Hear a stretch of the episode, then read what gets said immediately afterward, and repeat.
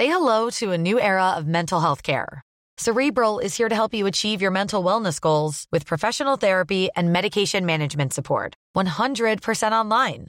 You'll experience the all new Cerebral Way, an innovative approach to mental wellness designed around you.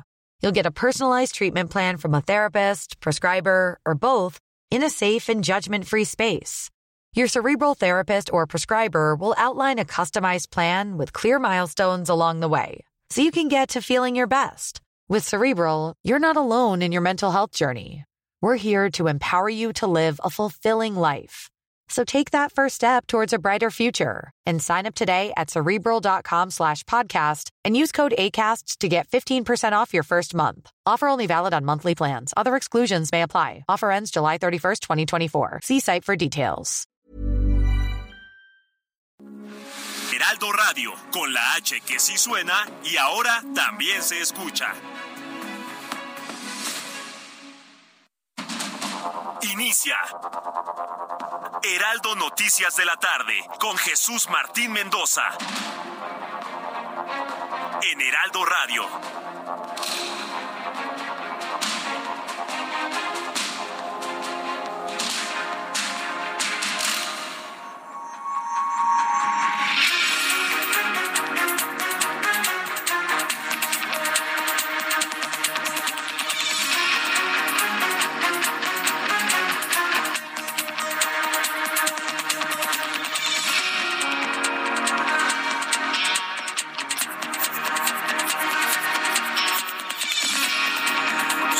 Tarde en punto, hora del centro de la República Mexicana. Bienvenidos, muy buenas tardes. Iniciamos el Heraldo Radio en este primer día hábil del mes de abril. Hoy es lunes 3 de abril de 2023 y a ver si todavía alguien tiene duda. No, señores, no son las 7 de la noche, son las, las 6 de la tarde las 18 horas con un minuto hora del centro de la República Mexicana. Le voy a platicar más adelante toda esta gran confusión que se ha generado con el asunto del, del horario de verano. Pero es que así, así hace las cosas la 4T.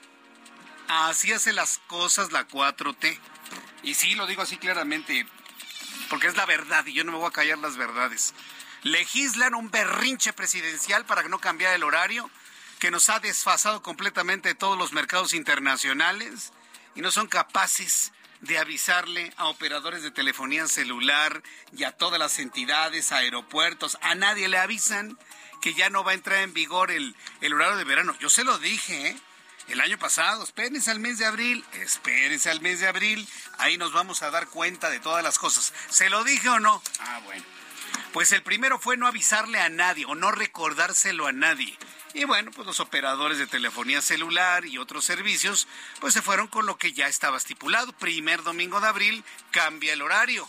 Y pues cuál, que lo cambiaron, lo cambiaron. Mire, por ejemplo, yo tengo un teléfono Android que todavía me sigue marcando las 19 horas con dos minutos.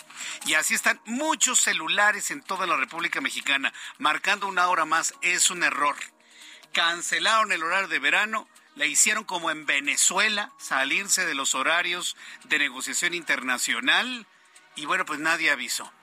Así que quede completamente claro, como no sucedía desde 1996, son las 6 de la tarde con 3 minutos, horario de invierno en plena primavera. Claro está. Vamos a un resumen con las noticias más importantes aquí en el Heraldo Radio.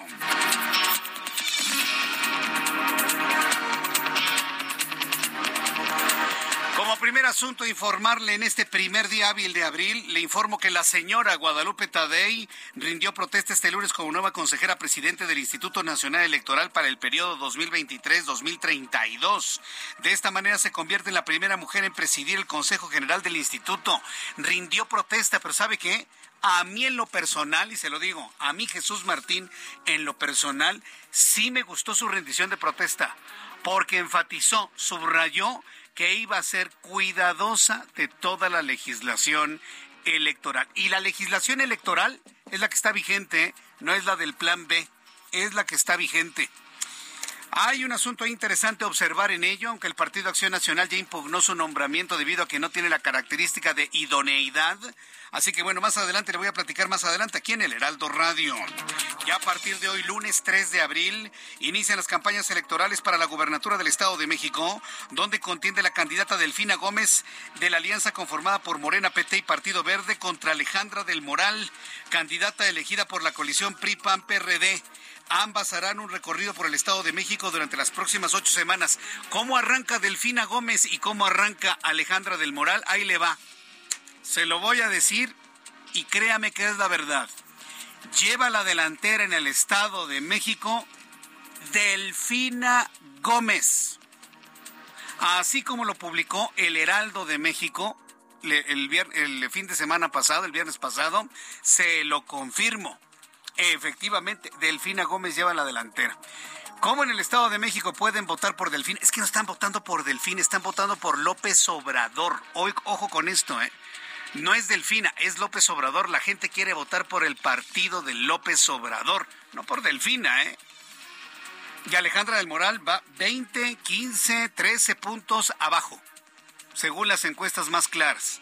Lo estuvimos revisando, lo estuve preguntando, lo estuve analizando y de buena fuente sé que efectivamente va en segundo lugar Alejandra del Moral y con muchos puntos de distancia, ¿eh? muchos. Así que se tiene que aplicar Alejandra del Moral y saber que es una candidata de tres partidos, no nada más del PRI, porque la gente está rechazando al PRI en el Estado de México. La gente está repudiando al PRI y lamentablemente a su actual gobernador. Entonces, si llega Alejandra del Moral a un mitin hablando solamente de Alfredo del Mazo y del PRI, pues ¿qué va a pasar? Por eso lleva 15 puntos de desventaja frente a Delfina Gómez. Tiene que entender Alejandra del Moral que se debe al PAN, que se debe al PRD y que en sus mítines tiene que ser equilibrada en eso, porque si no, la próxima gobernadora del Estado de México va a ser Delfina Gómez, ¿eh? Así se lo cuento. Más adelante aquí en el Heraldo Radio le voy a tener todos los detalles del arranque de las campañas en el Estado de México y Coahuila. El juez de distrito del Este de Nueva York, Brian Coogan, otorgó este lunes tres meses de plazo a la defensa del exsecretario de Seguridad Pública, Genaro García Luna, para entregar una nueva moción cuya fecha límite será el próximo 7 de julio y la sentencia podría dictarse el 27 de septiembre. Sí, ya se fue todo este año, ¿eh? Así que efectos electorales para Coahuila y el Estado de México. Lo de Genaro García Luna, mm, mm, para nada en absoluto. Mientras tanto, hoy lunes 3 de abril, usuarios de Twitter se sorprendieron con el nuevo logo de la red social, luego de que Elon Musk eligió a Doge como el nuevo logo de la empresa en sustitución del popular pájaro azul. El cambio sorprendió a varios, pues incluso algunos usuarios creyeron haber sido hackeados. Estos son los cuatro puntos, las cuatro noticias más importantes de este primer día hábil del mes de abril.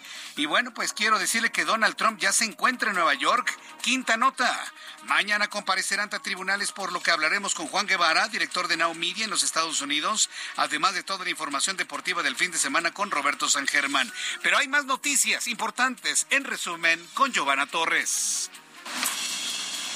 Una balacera sorprendió a turistas en un predio colindante al Hotel Fiesta Americana Condesa en Cancún, Quintana Roo, dejando como saldo preliminar tres personas fallecidas entre 25 y 30 años. La Fiscalía de Quintana Roo detuvo a dos personas por su probable participación en estos hechos vinculados al narcomenudeo. A través de la Consejería Jurídica, el gobierno federal solicitó a la Suprema Corte de Justicia de la Nación revertir los acuerdos avalados por el ministro Javier Laines para dar entrada a la controversia constitucional que promovió el Instituto Nacional Electoral en contra de la reforma electoral, así como la suspensión de su vigencia. Karime Macías, ex esposa del exgobernador de Veracruz, Javier Duarte, fue notificada de que su proceso de extradición a México continúa vigente. Un tribunal colegiado de la Ciudad de México negó el amparo que solicitaba para frenar su entrega por el delito de fraude. Un promedio de 20 perros aparecieron sin vida por envenenamiento en el municipio de Jico, Veracruz. En mensajes publicados en redes sociales, los pobladores advirtieron que el veneno fue regado en el camino que va hacia el panteón municipal, por lo que recomendaron no llevar a los perros a esta zona de la cabecera municipal. Activistas mexicanos convocaron este lunes al Via Crucis Migrante, que partirá el 23 de abril de la frontera sur de México para exigir justicia por la muerte de 40 personas en el incendio de una estación del Instituto Nacional de Migración en Ciudad Juárez.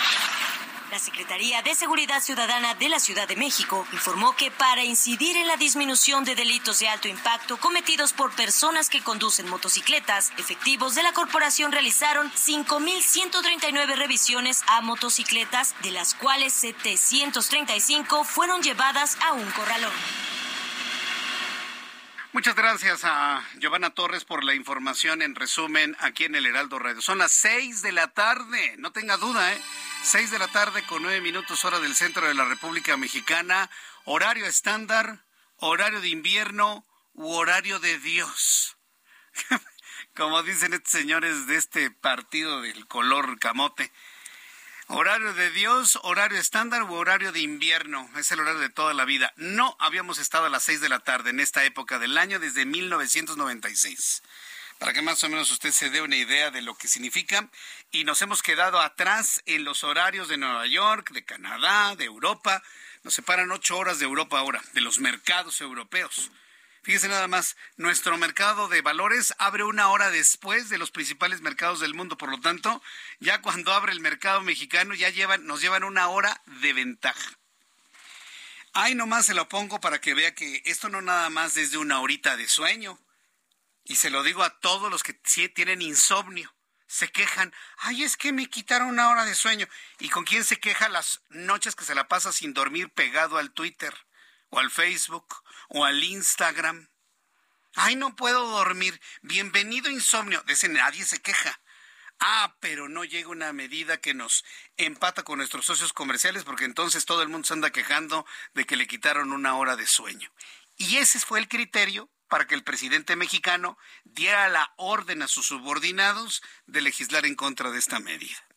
Yo espero que cuando se vaya este presidente y llegue otro, volvamos a tener nuestro horario de verano con la idea de empatarnos con los mercados y además aprovechar una hora más de luz durante las tardes y durante las noches. Así que bueno, pues esperemos que eso ocurra para 2024 o 2025. Por lo pronto en este año pues ya nos aguantamos, ¿no? Así. Pero sí aclararle al público que estamos a las que son las seis de la tarde con once minutos y no las siete con once, como todavía muchos teléfonos están marcando en este momento. Bien, vamos a revisar la información importante de este día. Y bueno, pues decirle que Guadalupe Tadei Zavala rindió protesta este lunes como nueva consejera presidente del Instituto Nacional Electoral en sustitución de Lorenzo Córdoba. Qué bueno que ya se fue Lorenzo Córdoba. A ver si ya con eso se despresuriza todo el mal ánimo que hay desde el gobierno hacia el INE. Sí, porque el hombre caía gordo, será una eminencia, será muy bueno, será un gran conocedor, será alguien admirable en su conocimiento, pero no tiene buena actitud Lorenzo Córdoba. Ese es el problema, desde mi punto de vista. Qué bueno que ya se fue. Ahora está la señora Tadei, que no nos convence por sus ligas con el Movimiento de Regeneración Nacional, pero debo decirle que en su rendición de protesta a mí me dejó, pues bueno, con la idea de que si va a estar más del lado de Morena, le vamos a recordar cómo rindió protesta para hacer cumplir los reglamentos electorales, porque lo subrayó. Vamos con Elia Castillo, reportera del Heraldo Media Group, quien nos tiene todos los detalles de esta nueva era que empieza en el Instituto Nacional Electoral. Adelante, Elia, gusto en saludarte. Muy buenas tardes, Jesús Martín. Te saludo con mucho gusto a ti y al auditorio. Pues así es, en un hecho histórico, eh, eh, Guadalupe Tadei tomó protesta como primera presidenta del Instituto Nacional electoral.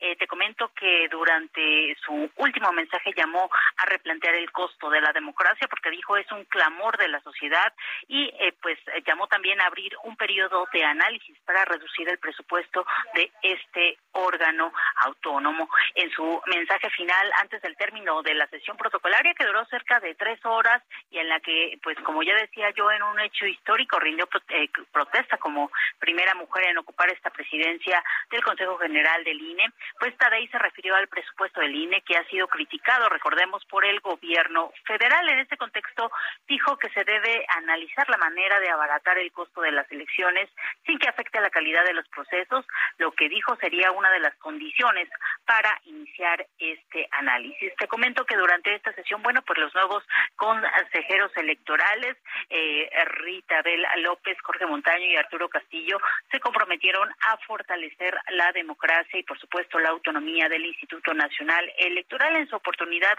el consejero Arturo Castillo también se refirió al costo de la democracia en México, que dijo que sigue siendo caro, sin embargo, debido a que se basa en la desconfianza, en la sospecha y en los prejuicios, bueno, pues este es el costo, toda vez que se requieren de controles de calidad excesivos para poder garantizar a los diferentes actores eh, políticos la... Eh, pues las elecciones limpias y transparentes. Pero escuchemos parte de lo que ocurrió durante esta toma de protesta histórica de Guadalupe Tadei como consejera presidenta del INE. Muchísimas gracias, secretario. Protesto guardar y hacer guardar la Constitución de los Estados Unidos mexicanos, las leyes que de ellas emanen, la Ley General de Instituciones y Procedimientos Electorales y honrar los principios que rigen la materia electoral, cumplir leal y patrióticamente con el encargo que la Cámara de Diputados, el Poder Legislativo, a través de la Cámara de Diputados nos ha eh, encomendado y si no lo hiciera así, que el pueblo y la nación me lo demanden. Protesto. Jesús Martín, te comento que el aún consejero presidente del INE, Lorenzo Córdoba, recordemos que su cargo termina el último minuto de este 3 de abril, bueno, pues acompañó a Guadalupe Tadei hasta el edificio principal en donde se encuentra la llamada herradura de la democracia para pues que eh, iniciara esta sesión protocolaria, sin embargo, no entró, no se quedó con ella, señaló que únicamente debía haber un consejero presidente y por cortesía pues le cedía justamente este espacio a la nueva consejera presidenta del INE, eh, Guadalupe Tadei. Te comento que la única eh, consejera de salida que estuvo en este eh, consejo, en esta sesión de Consejo General, fue la, la consejera Adriana Favela de Ciro Murayama y de Roberto Ruiz. No hubo asistencia a este Consejo General. Incluso, pues, Adriana Favela dudó un poco en entrar a esta sesión. Sin embargo, bueno, finalmente entró minutos después salió y regresó hasta el término de esta sesión para felicitar a la nueva presidenta de el INE. Así que bueno, esto fue lo que ocurrió este día a partir de eh, mañana Guadalupe Tadei y los otros tres consejeros bueno pues inician su periodo en por eh, en el Instituto Nacional Electoral por el periodo que abarca del 4 de abril de 2023 al 3 de abril de 2032 este es el reporte que te tengo muchas gracias por la información Elia muy buena tarde. Gracias, Elia Castillo, reportera del Heraldo Media Group. Seis de la tarde con dieciséis minutos, hora del centro de la República Mexicana, horario de invierno, horario estándar, hora de Dios, como usted lo quiera llamar. Sí, que se acabe la confusión, por favor. Todavía hoy me preguntaron que cuál era la hora. Todavía hoy lunes. Nada más para que se dé usted una idea de, de toda la confusión que se generó.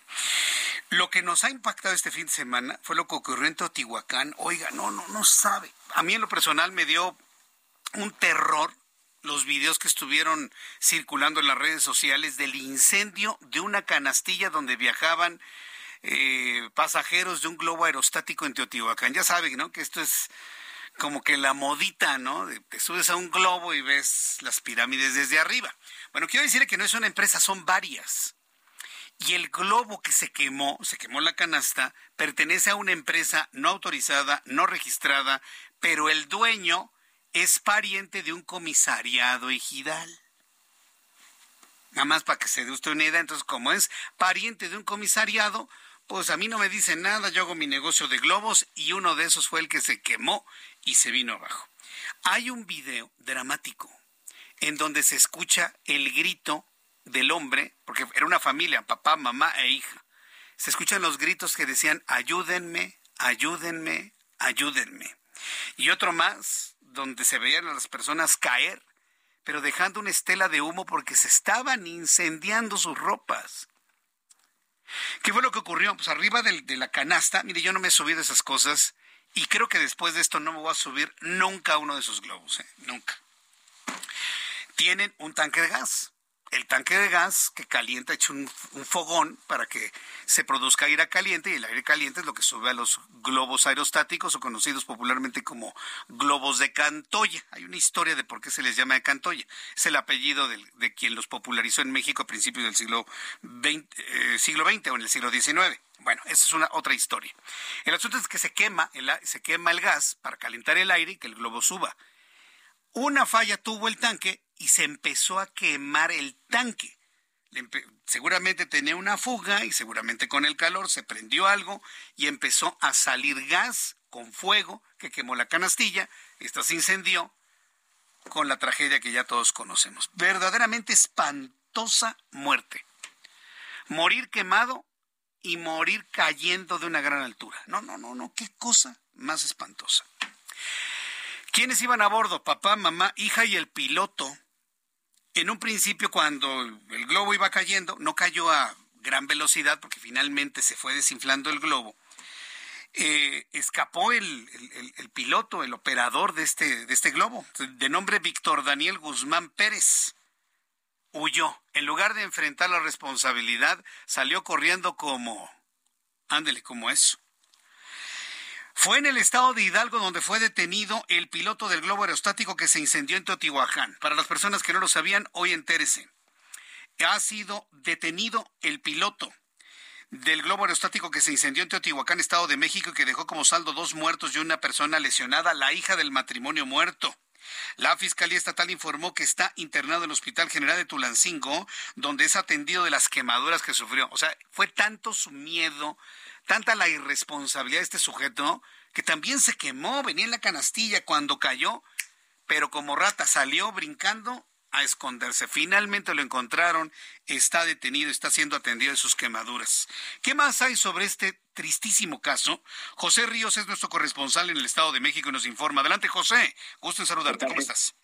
¿Qué tal, Jesús Martín? Buenas tardes, te saludo con gusto a ti y a quienes nos escuchan esta tarde por el Heraldo Radio. Pues sí, como bien comentas, un lamentable incidente que, pues desafortunadamente estamos viendo apenas el hilo negro de lo que esconde detrás de estas tragedias, ¿no? Que lamentablemente no terminan en una simple coincidencia o en un simple accidente, sino que son negligencias al final de cuentas. Y bueno, te comento que pues hasta el momento eh, las autoridades estatales, Jesús Martín, están brindando los servicios de apoyo funerarios y médicos a la familia afectada de este accidente eh, hasta el momento, pues bueno, ya pudimos encontrar comunicación con los familiares de, la familia afectada, quienes pues están realizando los procesos funerarios y los avances de estas investigaciones. Mientras tanto, pues la menor, quien era la hija de esta pareja, aún sigue siendo atendida en el Hospital del Niño en la ciudad de Toluca. Pero fíjate, vamos a escuchar primero eh, lo que cuenta la abuelita de, de la menor que resultó lesionada en esta situación y pues a ver cuáles son los siguientes pasos a seguir. Vamos a escucharla. Ahorita la están valorando, le van a sacar radiografías, tomografía y le están checando las quemaduras. Entonces, este, me decía el doctor del otro hospital que son quemaduras de segundo grado, que este, no, no están tan fuertes y este, y ahorita pues la van a, la están valorando porque llegamos apenas hace una hora. Ella está muy consciente, está, está estable. Hasta el momento, Jesús Martín, pues bueno, la evolución de la menor lesionada en este accidente aéreo pues está avanzando afortunadamente de manera positiva, sin embargo, pues aún todavía no dejan nosocomio. Ahorita hasta el momento pues estamos al pendiente sobre estas investigaciones que se están haciendo en este negocio que fue clausurado, que como bien comentas, pues existen presuntos nexos con personal del municipio de Teotihuacán. Y hay que apuntar que el sábado en la señal de Heraldo, Jesús Martín, habíamos informado que el municipio tampoco contaba con registros de, de cómo operaban estos, estas empresas, simplemente las, las llevaban ahí y una promesa de campaña del alcalde de Teotihuacán era precisamente revisar los permisos de estos artefactos voladores, los cuales, pues bueno, lamentablemente la tragedia ganó primero y pues bueno, ahora las autoridades se tendrán que poner a trabajar en esta situación. Este es el informe que te tengo, Jesús Martín. A ver, por lo pronto esta, esta empresita que no tenía ningún tipo de, de autorizaciones, evidentemente ya no va a dar servicios de globos, ¿verdad? No, para nada. Y luego no era una empresa dedicada precisamente a eso. Era un autocinema que ofrecía a, los turistas realizar solamente un levantamiento en el globo. O sea, no tenía ni los permisos del ejército, ni de aeronáutica, ni todas las regulaciones que merecían eso. Sinceramente, era una visita a un autocinema y como extra podía subirte al globo para tener estos qué, qué irresponsable. Las otras empresas que sí están bien constituidas, ¿qué va a pasar con ellas? ¿Ellas van a poder seguir operando? Es correcto, Jesús Martín. De hecho, hay una asociación de, globos en, el municipio de Teotihuacán, quienes el mismo sábado precisaron que esta empresa de autocinemas no estaba involucrada con este gremio y pues prácticamente operaba en la clandestinidad. Bien, bueno, pues gracias por la información, José. Seguimos pendientes, Jesús Martín. Seguimos atentos con la información. Qué terror. A mí la verdad esto me da un terror y sobre todo al escuchar a las personas que gritaban. Bueno, hay una empresa, quiero decir que hay una empresa que se llama Vuelo en Globo, Experiencias Teotihuacán. Ellos son la empresa seria que da el servicio en Teotihuacán. Los otros eran ahí, como dice mi suegra, unos loderos. El globo que se quemó era de unos tipos que ni siquiera sabían hacer esto. Vuelo en Globo, que es una empresa seriamente constituida, dice que informamos a nuestra comunidad que este sábado 1 de abril se registró un accidente aéreo en un globo aerostático, el cual aseguramos no tiene relación con Vívelo en Globo.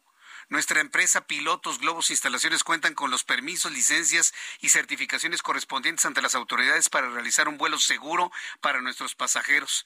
Externamos nuestro apoyo a los afectados y sus familias, así como nuestras más sinceras condolencias. Para cualquier duda o aclaración al respecto, ponemos a disposición sus oficinas y números telefónicos. Vívelo en Globo. Así se llama. Esta es la empresa seria. Esta es la empresa certificada. La otra eran ahí unos improvisados. Voy a los anuncios y regreso enseguida. Escucha las noticias de la tarde con Jesús Martín Mendoza. Regresamos.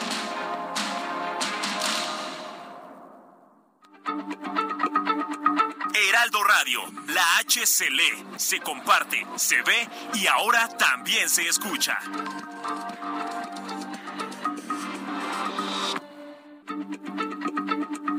Heraldo Radio, la H se lee, se comparte, se ve y ahora también se escucha.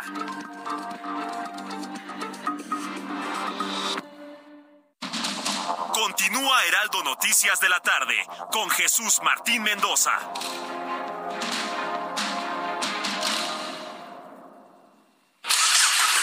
¿Viajas por carretera? Consulta la cuenta de Twitter Guardia Nacional Carreteras.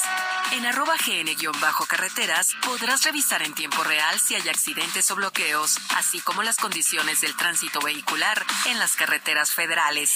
Esta información evitará que te quedes atrapado y te ofrecerá posibles alternativas para completar tus viajes. Consulta arroba gn-carreteras y viaja seguro por las carreteras federales del país.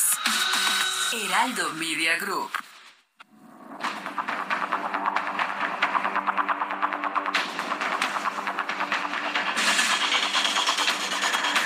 Son las 6 de la tarde con 30 minutos, las 6 de la tarde con 30 hora del centro de la República Mexicana. Gracias por sus comentarios. Le invito para que me dé sus opiniones a las noticias del día de hoy a través de mi cuenta de Twitter, arroba Jesús Martín MX, arroba Jesús Martín MX. Me están preguntando si voy a tener información del video de un secuestro de una chica. Sí, es un video sumamente extraño. Sí, es un video sumamente extraño. Lo tengo en mi cuenta de Twitter. Eh, entonces, sí, ya sé que no es un secuestro. La Secretaría de Seguridad Ciudadana, sí, ha explicado que no se trata de un secuestro. Tiene todo el modus de secuestro, pero no es un secuestro.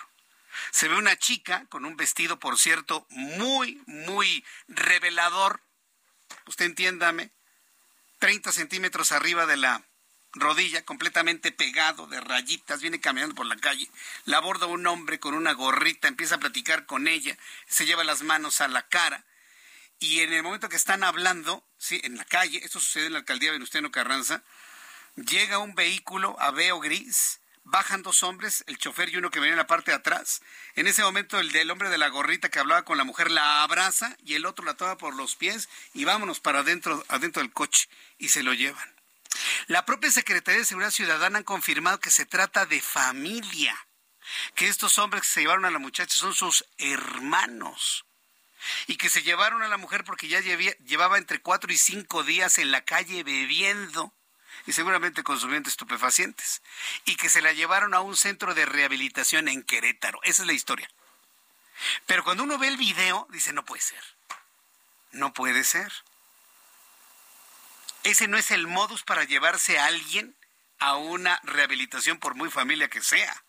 Pero en fin, el video es inverosímil en cuanto a la explicación que nos han dado, pero al ratito lo vamos a platicar un poco más adelante. varias personas que me están preguntando si tenemos más información al respecto. Vamos de la Ciudad de México hasta Guadalajara, Jalisco. Allá se conoció durante el fin de semana que el ex rector de la Universidad de Guadalajara y fundador de la Feria Internacional del Libro de Guadalajara, Raúl Padilla López, se quitó la vida a los 68 años y esto habría ocurrido en su propio domicilio de la colonia Vallarta Poniente en la capital Tapatía. La muerte de Raúl Padilla López y sobre todo en la forma en la que murió, él mismo quitándose la vida, dejó una carta póstuma, pues ha, ha impactado a toda la comunidad eh, intelectual de Guadalajara, Jalisco, de todo el estado y le puedo asegurar que del país. Mi compañera Adriana Luna compañera reportera del Heraldo Media Group en Guadalajara, nos tiene una información y un perfil de quién fue Raúl Padilla, que hoy muchos extrañan eh, su presencia, les duele su ausencia. Adelante, Adriana Luna. Gracias, querido Jesús Martín. Muy buenas tardes. Ya están velando los restos del ex rector de la UDG y presidente del patronato de la FIL Guadalajara en la funeraria Galloso. Pero ¿quién fue Raúl Padilla López? Aquí les cuento. En abril, hace 34 años, Raúl Padilla López asumía su cargo como el rector 43 de la Universidad de Guadalajara. Era sucesor de Enrique Javier Alfaro Anguiano, quien en esa época tutelaba un hijo llamado Enrique Alfaro Ramírez, que tenía 16 años de edad. Sí, el ahora gobernador de Jalisco. Padilla impulsó una amplia reforma universitaria. Se construyó una figura poderosísima, el líder moral universitario. Era conocido como el licenciado. Su voz era ley, sus instrucciones incuestionables, sus decisiones implacables. Siempre tomaba decisiones estratégicas en momentos trascendentales. Como presidenta del patronato de la Feria Internacional del Libro de Guadalajara, emitía y respondía mensajes políticos a gobiernos locales y federales que le acusaban de casi casco. Aquí somos escritores y lectores, voces, musicones, y voces que repudiamos el pensamiento único, venga de donde venga.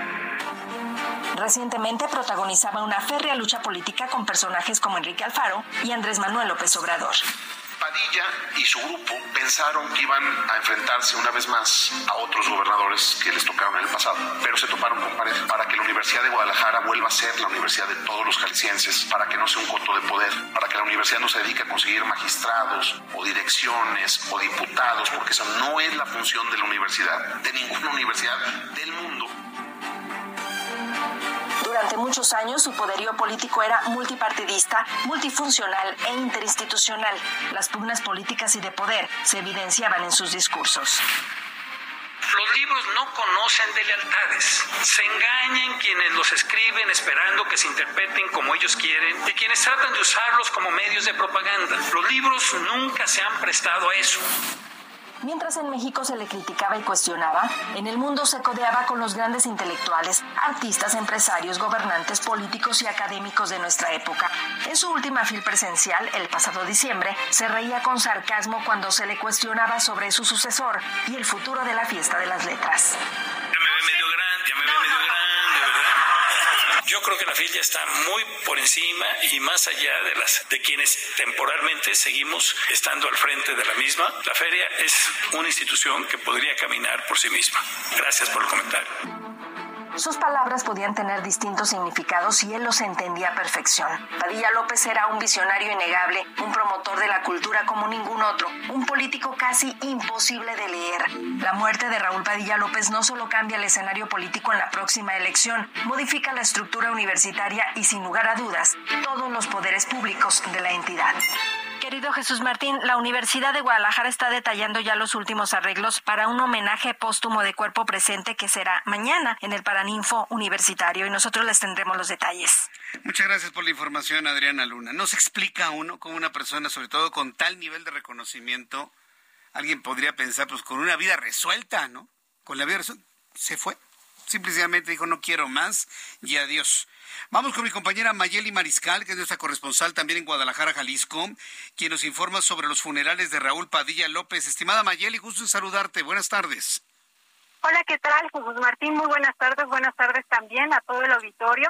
Pues en estos momentos se lleva a cabo precisamente eh, estos eh, esta velación al cuerpo del exrector Raúl Padilla López esto en la agencia Galloso que se ubica en la Avenida México, aquí en Guadalajara, en donde pues ya han llegado diversos actores eh, políticos, incluso de la cultura, y pues autoridades universitarias quienes han destacado el legado que deja precisamente este ex rector, principalmente en el ámbito de la cultura, pero también eh, se destaca sobre todo el llamado eh, pues a mantener todos estos proyectos, papirolas, también eh, además de la Feria Internacional del Libro y el conjunto Santander y bueno, todos estos proyectos que había o ha impulsado eh, el ex rector, sobre todo en 112 municipios que los jóvenes de Jalisco pueden acceder en sus regiones a la educación básica y media superior, media superior y superior, perdón, a través de la Universidad de Guadalajara y pues bueno, han destacado también que esta pugna que existe con el gobierno de Jalisco pues debe de cesar. La comunidad universitaria ha insistido, el regidor de Guadalajara, Tonatiu Bravo, que podría eh, pues acercarse nuevamente a la administración estatal precisamente para buscar solucionar este conflicto y pues dar paso a una nueva era en esta eh, casa de estudios la cual eh, pues también eh, destacaban que se estará defendiendo cada uno de estos proyectos, así lo dijo la directora general de la Feria Internacional del Libro, Marisol Schultz, también eh, quien compartió pues esta visión precisamente para sostener este legado, pues es el secretario general de la Casa de Estudios y pues otras muchas autoridades que han estado llegando uno a uno, la verdad es que está eh, abarrotada esta agencia funeraria, ya las coronas están rodeando incluso eh, pues prácticamente el lugar. Afuera hay una fila en donde pues se están formando para poder entrar y dar eh, la despedida a, Raúl Padilla. Esa es la información. Correcto. Oye, Mayeli, ¿qué se, ¿qué se ha sabido del contenido de la carta póstuma de Raúl Padilla? ¿Se tiene una idea cuál fue la razón por la cual tomó semejante decisión? Pues no, todavía no se ha difundido esta carta póstuma ni su contenido. Lo que se sabe es que en ella deja, eh, pues, estipulado eh, prácticamente, pues sí, eh, quién serán sus sucesores, sobre todo, pues, también asuntos familiares. lo cierto es que también ya padecía cáncer y, pues, por ahí se hablaba de un cuadro de depresión en algún momento. Esto de manera extraoficial es lo que se comenta. Bien, pues muchas gracias por la información, Mayeli seguimos al pendiente. Hasta luego, muy buenas tardes. Ya, mire, con, esto que me acaba de decir Mayeli, ya, ya no se necesita saber más. una enfermedad, como lo que es el cáncer, produce una profunda depresión a una persona. Cuando usted detecta a una persona deprimida, a su padre, mamá, eh, los hijos, vaya, por favor, hay que ser sensibles hay que ser sumamente y profundamente sensibles para poder, de alguna manera ayudar a, la persona que reciba pues la atención necesaria a esa depresión. Porque de ser muy profunda es cuando la persona se suicida. O sea, no hay suicida que no esté deprimido, por, principio de cuentas. ¿eh? Bien, pues en otras noticias, cuando son las 6 de la tarde con 41 minutos hora del centro de la República Mexicana, han pasado muchas cosas en Cancún, Quintana Roo. Empiezo informándole que en una oportuna intervención, elementos de la Secretaría Municipal de Seguridad Pública de Benito Juárez, con apoyo de cámaras de videovigilancia del complejo C5, lograron la detención, dice la nota masculinos, y luego dicen féminas. No, bueno, la detención de dos hombres, tan fácil como decir eso, ¿no? Dos hombres que se dijeron llamar Cristian y José N. por delitos contra la salud. ¿Sabe lo que le encontraron? Unas manzanas que estaban rellenas de la hierba, de la hierba mala, de la marihuana. Los dos hombres fueron detenidos cuando agentes policíacos realizaban labores preventivas en la avenida Puerto Cancún cuando se percataron de un vehículo color naranja, color negro, el cual era conducido a exceso de velocidad, si zagueaba, les dieron alcance. Eh, asimismo, al aproximarse a dicho vehículo, los agentes se percataron que había dos hombres a bordo, con lo que al realizar una inspección de la unidad motriz fueron localizadas manzanas de color amarilla. En su interior contenían hierba seca de color verde con características similares a la marihuana. Pues se pasote no creo que era, ¿eh? O sea, ¿para qué lleva usted pasote o u orégano, no? Adentro de una manzana. Era marihuana. Y evidentemente pues los detuvieron y de esa manera, bueno, se está tratando de mitigar un poco la inseguridad allá en Cancún, Quintana Roo. Vamos por partes. Entro en comunicación con José de la Peña, vocero de seguridad en Quintana Roo, a quien le agradezco estos minutos de comunicación. José de la Peña, gracias por estar aquí. ¿Cómo está?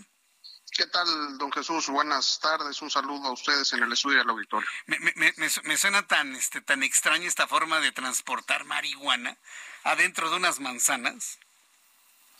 Va de la mano, va de la mano de un incidente que se tuvo el día de hoy en la zona hotelera de, Cancún, eh, implementando un operativo de seguimiento. Se dio con este vehículo con dos personas que venían a bordo eh, que se suman también a otros eh, tres probables responsables que también fueron eh, presentados ante la Fiscalía del Estado. Para realizar las investigaciones y la puesta a disposición que se encargará la Fiscalía ante el juez de control para poder determinar la responsabilidad de un hecho lamentable que tuvimos, donde cuatro personas perdieron la vida. Es muy importante el destacar que no eran colaboradores de ningún eh, centro de hospedaje, tampoco eran turistas, sino que todo apunta y las hipótesis que se tienen y las evidencias que se tienen también que se dedicaban a actividades ilícitas. A ver, e, esto es muy importante, ya que porque yo quería ir por partes, preguntarle sobre el asunto de los hombres detenidos con estas manzanas y la marihuana. Es decir, todo está unido. Es un problema entonces de distribución de drogas en el puerto que ya le llevan el seguimiento y que hoy lamentablemente en este intercambio de bala pues fallecieron cuatro, se sospechan que narcomenudistas, los cuatro muertos en la, en la balacera de la zona hotelera de Cancún, Quintana Roo. Se les encontraron indicios que apuntaba hacia esa misma hipótesis, ya la ah. Fiscalía ya trae toda la investigación. Eh, sí fue un, hecho eh, desafortunado, no se da al interior de, de un hotel donde estuvieran eh, los, los eh, turistas o los visitantes que nos, eh, dando el inicio del periodo vacacional, se activaron todos los protocolos, tenemos una colaboración estrecha con las autoridades federales, con el ejército mexicano, con la Secretaría de Marina, con la Guardia Nacional. Fue una acción de la detención que se da por parte de la, la Policía Municipal, pero obviamente con un trabajo coordinado entre los, los tres niveles de gobierno. Bien, eso suena interesante, sobre todo porque a lo mejor si leemos la nota como tal, una balacera, cuatro muertos en la zona hotelera de Cancún, puede desincentivar el turismo. Pero si esto lo, lo informamos con un contexto de una persecución del crimen, pues ya las cosas cambian. ¿Cuánto tiempo tardaría desde que llegó la nueva administración para que podamos hablar de un Cancún completamente seguro? ¿O es seguro viajar a Cancún en este momento? ¿Qué me dice sobre ello, don José de la Peña? Eso es muy importante, el, comunicar eh, por parte de nosotros como gobierno del Estado que Quintana Roo es un destino seguro. La realidad es de que venimos de un proceso importante del sector norteamericano de Spring Breakers que tuvieron la oportunidad de visitar nuestro destino hace unos meses y te puedo decir que los, los saldos que nosotros tenemos como, como gobierno han sido saldos blancos en cuanto al tema de los turistas. Eh, Quintana Roo es un destino turístico que el año pasado recibió casi poco más de 16 millones de turistas y yo puedo afirmar y puedo darle la certeza y la tranquilidad a los que nos visitan que Quintana Roo es un destino seguro y así se va a mantener. Sí, porque en mi, experiencia personal, las veces que he ido a Cancún ha sido padrísimo, seguro, jamás hemos tenido un, un, problema de esa naturaleza. Por eso nos sorprende a muchos una noticia como esta, ¿no? La, la de la balacera en la zona hotelera, la de haber detenido a hombres en posesión de marihuana en esta modalidad que platicábamos. Eh, es decir, ¿están ustedes bajo control de ese tipo de situaciones en el puerto? La gobernadora nos ha instruido eh, trabajar los, eh, las 24 horas, los 7 días de la semana. La gobernadora Mara Lezama es una mujer eh, que está al tanto de todo lo que pasa en materia de seguridad en el Estado. Ella nos coordina de una manera puntual y prácticamente con, con, una disciplina que nos ha obligado a darle los, los mejores resultados. Y más que Cancún es uno de los principales destinos turísticos que tenemos en México. Eso nos obliga a que a través de los tres órdenes de gobierno trabajemos, trabajemos de la mano y demos resultados.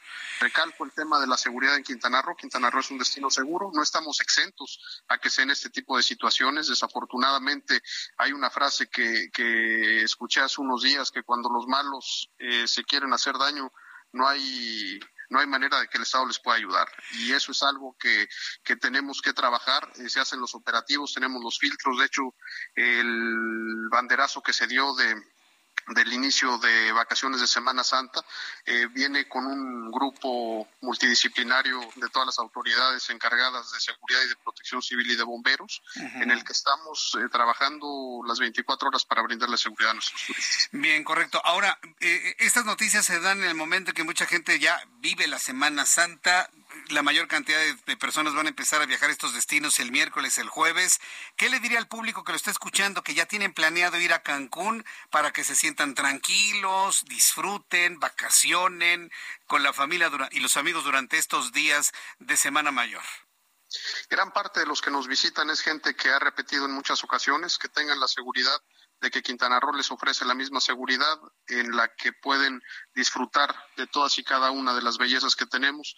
El gobierno va a estar trabajando, obviamente van a, van a encontrarse con, con presencia eh, de los tres niveles de gobierno sobre eh, las playas y sobre las vialidades y eso es parte del trabajo que nosotros estamos haciendo para garantizarles la tranquilidad a todos y a cada uno de los que nos visitan. Correcto. Bueno, pues ya conociendo esto, pues nos vemos en Cancún próximamente. Gracias José de la Peña, vocero de seguridad en Quintana Roo. Muchas gracias por este tiempo. A ustedes por el espacio, muchas gracias. Hasta luego, muy buenas tardes. Bueno, pues es José de la Peña, vocero de seguridad en Quintana Roo. Ya tenemos datos adicionales a propósito de la balacera en la zona hotelera. Pues se dieron entre bandas de criminales, lo que se sabe hasta este momento. Y los muertos tienen indicios, nos ha dicho el vocero de seguridad, de estar vinculados con la narcodistribución, con la distribución de algún tipo de narcóticos. Digo, eso no, no vuelve menor el asunto. ¿sí? Quiero también aclararlo. No significa que esto sea menor o que tengan menos derechos, no, por supuesto que no. Todo esto se circunscribe en, un, en una situación de falta de seguridad que están tratando, entiendo, de mitigar. Y lo que están haciendo son estas, estos brincos, estos brincos de delincuencia como los dos hombres que fueron encontrados con sus manzanitas verdes. Bueno, eran amarillas, pero verdes, amarillas por fuera y verdes por dentro, fíjese. Y no estaban precisamente podridas. Vaya usted a Cancún con toda tranquilidad.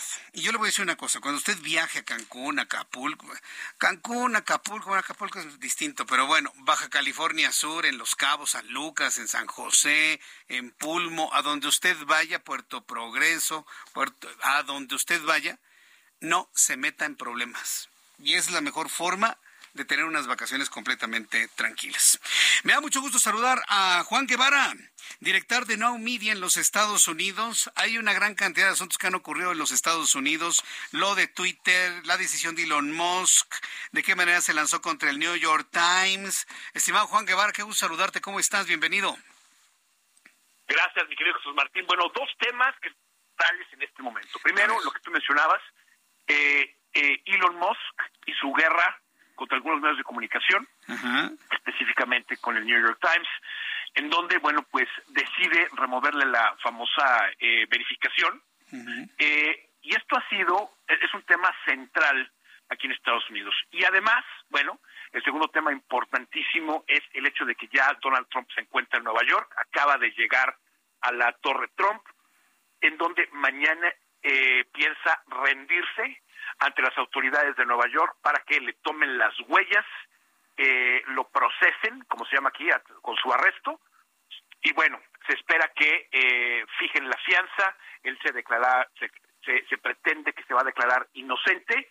Y bueno, existe una conferencia de prensa mañana ya en la noche en Mar-a-Lago, Florida, que bueno, estaremos siguiendo, ¿no? Pero empecemos con Elon Musk, nuestro amigo, ¿verdad?, de la infancia.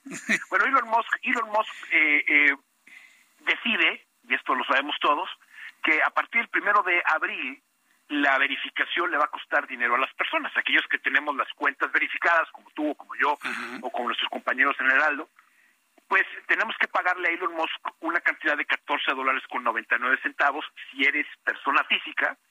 Si eres una empresa como el, el, New York Times, bueno, tienes que pagarle mil dólares mensuales a, a, a Twitter por mantener la palomita azul, por mantener tu, tu verificación. Lo que hizo el, el New York Times es que en un editorial dice el por qué fija la posición eh, de New York Times en no pagar por esta verificación.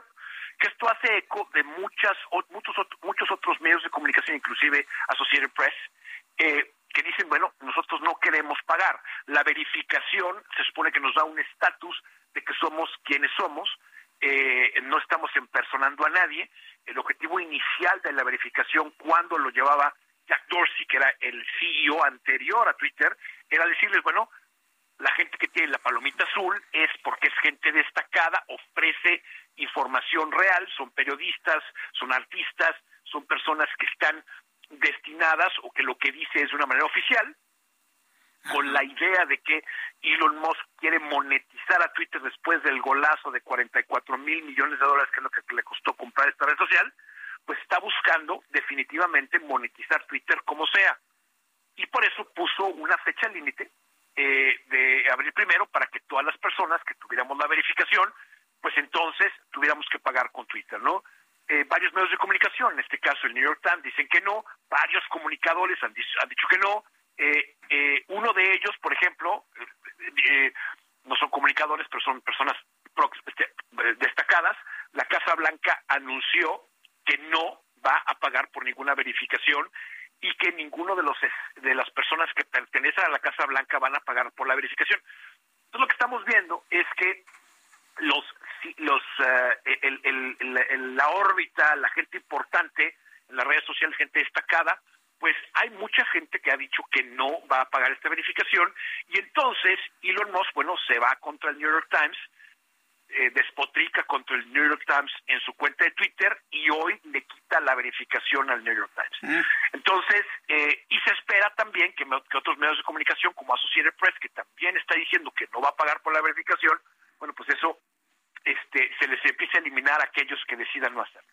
Entonces, bueno, es, es, es, un, es, una, es un berrinche, ¿sí? Eh, entre los medios de comunicación e Elon Musk, entre la gente destacadas, pero al final del día, pues Twitter no es gratis, al final del día es un negocio, al, al final del día es una red social que tiene que monetizar, y bueno, pues el dueño de la red social más poderosa del mundo en cuestión política tiene el derecho de certificar o darle el servicio de verificación a quien él quiera. Entonces, pues aunque hagan los medios de comunicación algo de berrinche, al final del día Twitter es un negocio y pues tiene que producir, ¿no? Oye, eh, eh, Juan, no seas malito, aguántame cinco minutos para poderte hacer algunas preguntas sobre esto después de los mensajes. Estoy conversando con Juan Guevara, director de Now en los Estados Unidos. Voy y regreso enseguida. Escucha las noticias de la tarde con Jesús Martín Mendoza. Regresamos.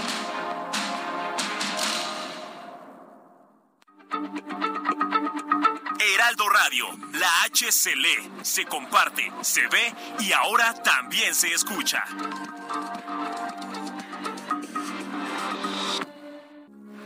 Heraldo Radio, con la H que sí suena y ahora también se escucha. Continúa Heraldo Noticias de la tarde con Jesús Martín Mendoza.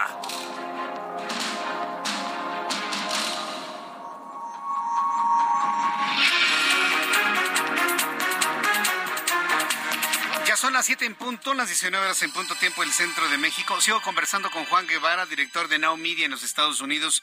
Mi querido Juan, mientras estábamos en los mensajes, me puse a revisar mi cuenta de Twitter que tengo verificada, pero me sigue apareciendo la palomita. Ya estamos a 3 de abril. Yo no he dicho si sí voy a pagar o no voy a pagar, pero ahí sigue. ¿Qué es lo que va a pasar con el tiempo, Juan?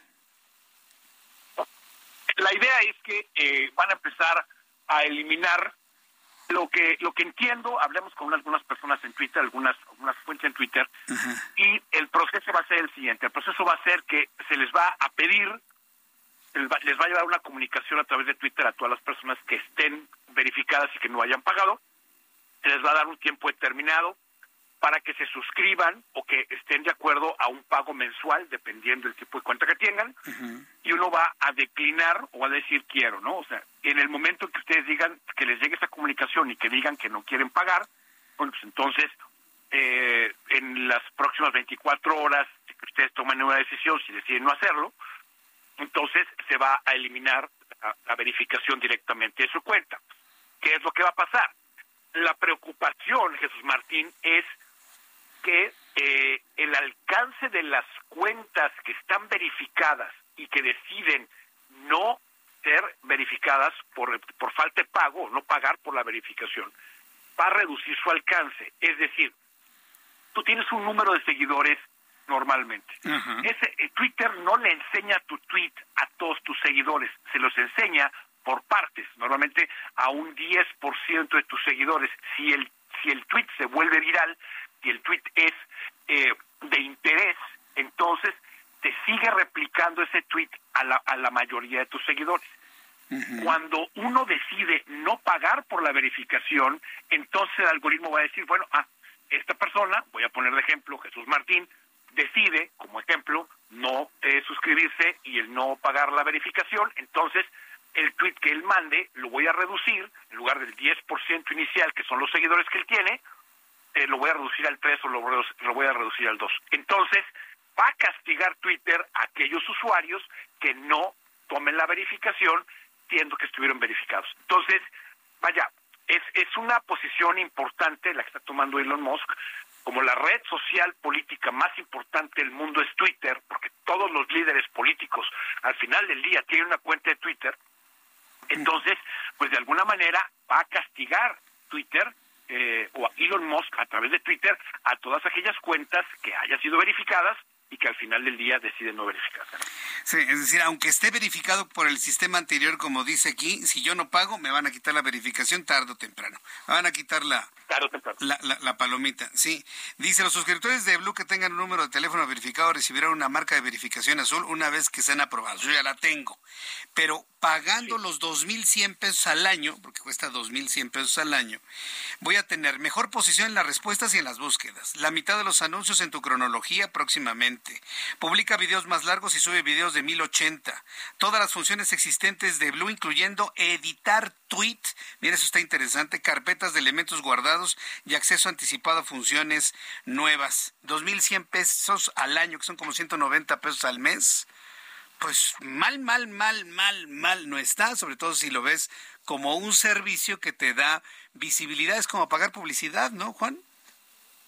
Es correcto. Yo te voy a decir una cosa, mi opinión personal, yo estoy verificado, yo decidí eh, seguir pagando este Twitter Blue eh, como para seguir verificado. Y la razón por la cual la veo es porque es una inversión, es decir, creo que va, creo que me va a, a tener mayores réditos el estar verificado y tener un mayor alcance por una cuenta verificada que si mañana una persona que quiere suplantar la identidad de quien sea, sí verifica la cuenta. Porque el problema, el problema no es que tú estés verificado, no. Es que si mañana una persona X, eh, vamos a pensar, un ejemplo tonto, ¿no? Mañana alguien que se llame López Obrador pone una cuenta de Twitter y la verifica y entonces está impersonando al presidente de México. Entonces, son de las cosas que pueden suceder, de hecho ya sucedieron.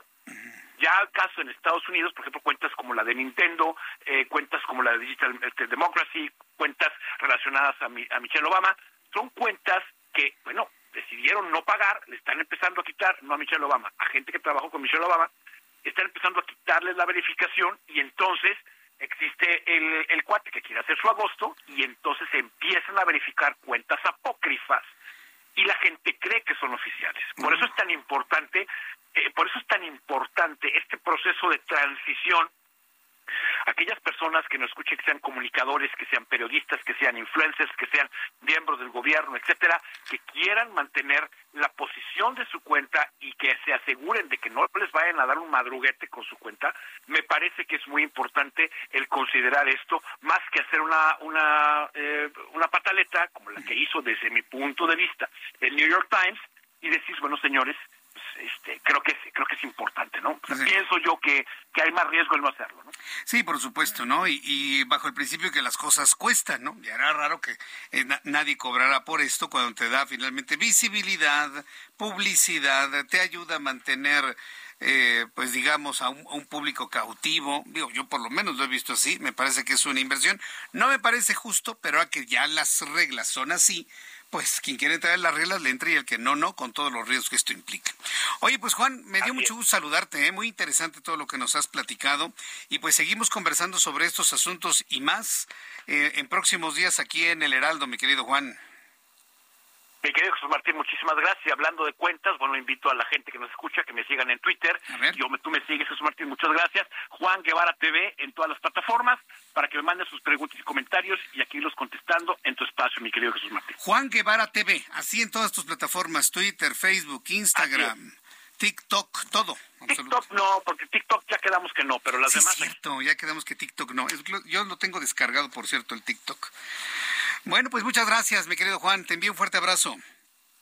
Igualmente, un abrazo a todos. Nos vemos, que te vaya muy bien. Juan Guevara con toda la información de tecnología, también asuntos de política allá en los Estados Unidos. Juan Guevara TV, Juan Guevara TV, eh, a través de todas las plataformas de redes sociales, las más importantes, para que usted lo siga, le envíe comentarios, preguntas, le puede preguntar cómo funciona esto, el otro. ¿Sabe lo que vamos a platicar con Juan Guevara? De inteligencia artificial. Ahorita que ya están muy de moda las plataformas de inteligencia artificial, el chat GPT, hay una inteligencia artificial que ya promete, fíjese, no la he probado, pero que promete pues ya hacer lo que usted hace de manera manualita, ¿no? Que poner un texto, que poner una fotografía para subir un post en Instagram. Eh, ya una inteligencia artificial le dice cómo lo quieres, así dictadito, y lo hace tal cual. Busca la imagen, la coloca, le pone todo absolutamente y pues esto va a generar también mucho nerviosismo en muchas personas y en muchas plataformas. Ya inclusive emisoras de radio aquí en el país que sintiéndose los muy modernos, ya presentaron a su primera como comunicadora virtual. Pongan mil comunicadores virtuales. Jamás, jamás la humanidad será igual que una inteligencia artificial, por más que le hagan. Porque la inteligencia artificial siempre tiene que estar programada por quién? por un ser humano, siempre. O al menos de aquí en lo que nos resta nuestra generación, así va a ser. Son las siete con ocho hora del centro de la República Mexicana. Le presento un resumen con las noticias más importantes aquí en el Heraldo Radio. Le saluda Jesús Martín Mendoza con toda la información. La hora, las siete de la noche con ocho minutos tiempo estándar, horario de verano, horario de Dios, como quiera llamarla, no hubo cambio de horario de verano y México se desfasa de nuestros socios comerciales en Canadá, Estados Unidos y Europa. Este es el resumen con las noticias más importantes. Un incendio se registró esta tarde en el techo de la palapa de un restaurante ubicado en el interior del Parque Acuático El Rollo, esto en Acapulco, Guerrero. Protección Civil del Estado indicó que aún se desconocen las causas del siniestro y no se reportan heridos, tampoco fallecidos. La alcaldesa en Cuauhtémoc, Sandra Cuevas, anunció que podría someterse a consulta la reapertura del restaurante La Polar donde el 8 de enero un comensal fue asesinado por meseros de la Polar y llamó a los habitantes de la demarcación y en general a la Ciudad de México a participar en un ejercicio de consulta para saber si abre o no abre la Polar. ¿Usted qué opina?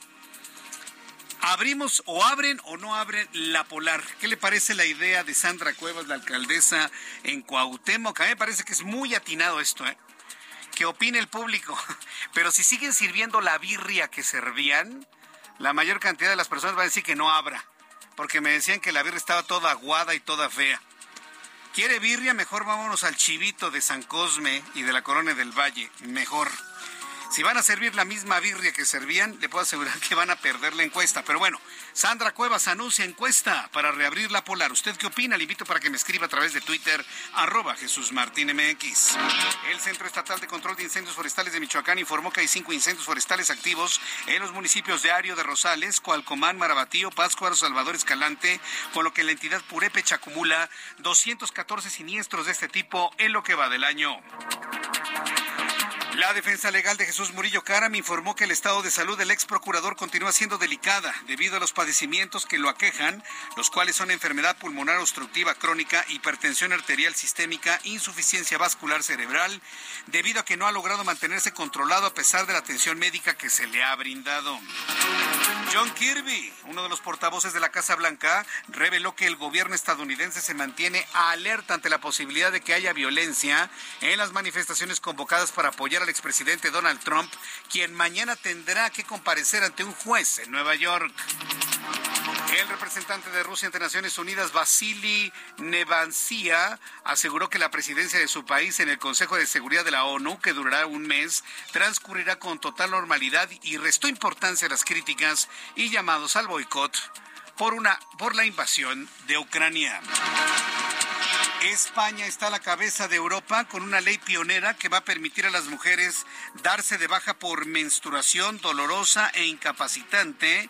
La medida contempla el principio, en principio tres días prorrogables a cinco con un diagnóstico previo de un médico. El pago de los días que la mujer esté de permiso será abonado por la seguridad social, no por la empresa, para evitar que las mujeres sean estigmatizadas. Son las noticias en resumen. Le invito para que siga con nosotros. Le saluda Jesús Martín Mendoza. Ya son las 7.12, las 7.12 horas del centro de la República Mexicana. Vamos con mi compañero Mario Miranda, quien nos tiene información de vialidad a esta hora de la noche. Adelante, Mario, gusto en saludarte. ¿Qué tal, Jesús Martín? Muy buenas noches. Te informo que nos encontramos en la alcaldía Álvaro Obregón, donde la Secretaría de Seguridad Ciudadana intensificó el operativo Conduce sin alcohol con motivo de las vacaciones de Semana Santa y eso estará las 24 horas del día. Estos operativos de revisión estarán instalados en diferentes puntos estratégicos de la ciudad y sobre todo en las alcaldías donde se realizan festividades religiosas como en Iztapalapa, Coajimalpa, Magdalena Contreras, así como en las salidas y en las entradas de las carreteras. Se instalarán alrededor de 20 puntos diarios durante las 24 horas del día para identificar a los conductores que hayan sobrepasado el límite de alcohol permitido en la sangre, con ello evitar accidentes y salvar vidas. Además, se reforzará la seguridad en diferentes centrales camioneras, como la, central del sur, la del norte, la TAPO. Se informó que también se realizarán pruebas de alcoholemia a los conductores de los autobuses de turismo. Jesús Martín, la Policía Turística realizará operativos de seguridad con el fin de resguardar la seguridad de los turistas que visiten la Ciudad de México. La Secretaría de Seguridad Ciudadana vigilará las 16 alcaldías con la finalidad de resguardar y vigilar los domicilios de las personas que salieron de vacaciones. Así es que Jesús Martín recomendarles a, los automovilistas que si van a manejar no tomen medidas alcohólicas y si tomaron que designen a un conductor para que este maneje Jesús Martín un conductor que no haya ingerido bebidas alcohólicas o de preferencia pedir un taxi, ya que la sanción es de 20 a 36 horas de arresto en el Torito y su vehículo será remitido al, al corralón. Martín, la información al momento. Muy bien, pues muchas gracias por la información. Gracias. Buenas noches. Gracias, Mario, que te vea muy bien. Muy buenas noches, nuestro compañero reportero. Son las siete con catorce, hora del centro de la República Mexicana. Un poco más adelante vamos a revisar el arranque de las campañas en Coahuila y en el Estado de México. Pues de una vez vamos a revisar toda esta información que tiene que ver con, pues ya de lleno la campaña rumbo a la elección en el mes de junio de este año. En las primeras horas de este lunes iniciaron las campañas electorales para la gubernatura del Estado de México entre las candidatas Delfina Gómez y Alejandra del Moral, quienes arrancaron su proselitismo en las entidades que gobernaron, es decir, Alejandra Moral en Cuautitlán Izcalli y Delfina Gómez en Texcoco. Alejandra del Moral, la candidata para un gobierno sin divisiones, arrancó dando a conocer sus propuestas a favor de las familias mexiquenses. A su vez destacó que la Alianza Va por México, conformada por el PRI, PAN, PRD, será un gobierno de reconciliación y no uno que genere división entre los ciudadanos, pues aseveró que los partidos ya dieron el primer paso de la reconciliación por el Estado. Por otro lado, Delfina Gómez, abanderada de la coalición Juntos Haremos Historia en el Estado de México, conformada por Morena PT y el Partido Verde Ecologista, inició una campaña caminata su campaña, con una caminata, su campaña aseguró que tiene una oportunidad histórica, asegurando el triunfo porque ocho de cada diez mexiquenses ya quieren un cambio.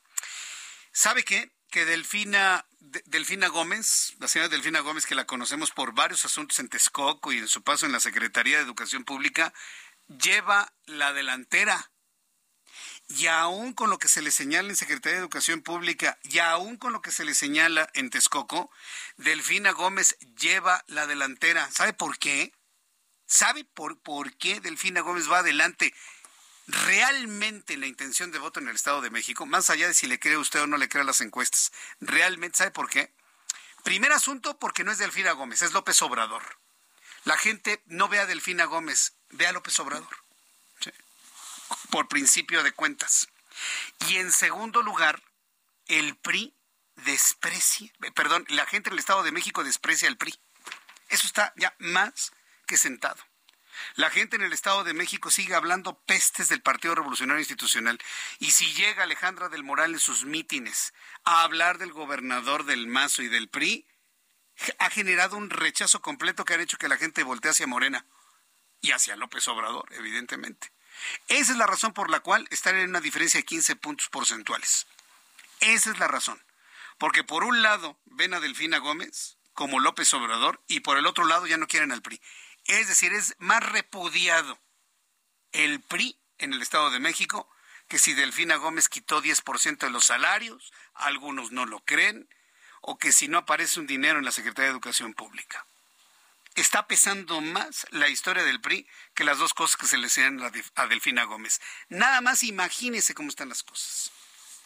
Y lo tengo que decir, porque imagínense si nosotros como medio de comunicación nada más le doy los datos, me voy con la idea, o mucha gente se va con la idea de la falta de credibilidad de las encuestas, pero no sí hay datos que confirman que Delfina Gómez al arranque de las campañas va adelante, por el fenómeno que ya le dije. ¿Qué es lo que tiene que hacer Alejandra del Moral? Dejar de hablar del PRI, dejar de hablar de Alfredo del Mazo, hablar de una manera integral como una candidata ciudadana apoyada por partidos políticos.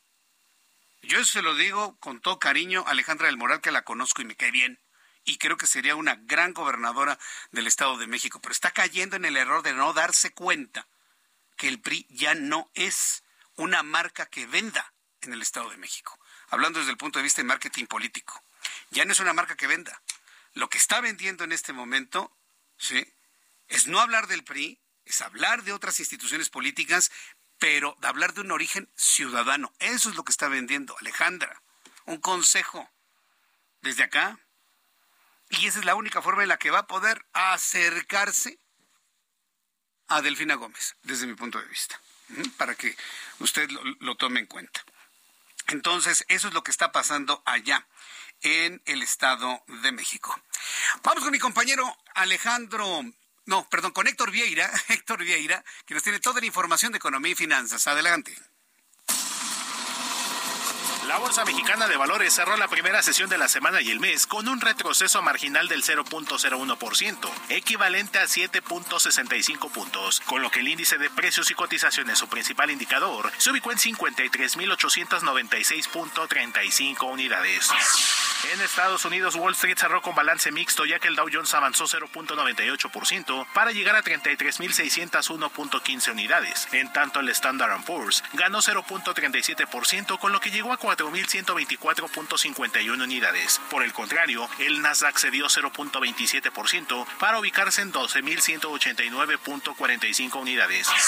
En el mercado cambiario el peso mexicano se apreció 0.10% frente al dólar estadounidense, que cerró en 17 pesos con 18 centavos a la compra y en 18 pesos con 6 centavos a la venta en ventanilla. El euro cerró en 18 pesos con 96 centavos a la compra y 19 pesos con 70 centavos a la venta. El Bitcoin tuvo una caída en su valor del 1.10% para ubicarse en 27.800 dólares por unidad, equivalente a 503.096 pesos mexicanos con 60 centavos. El Banco de México dio a conocer que en febrero las remesas que ingresaron al país alcanzaron la cifra de 4.348 millones de dólares, la más alta para un mismo mes desde que se tiene registro y 11.2% más que los 3.814 millones de dólares que ingresaron en febrero de 2022.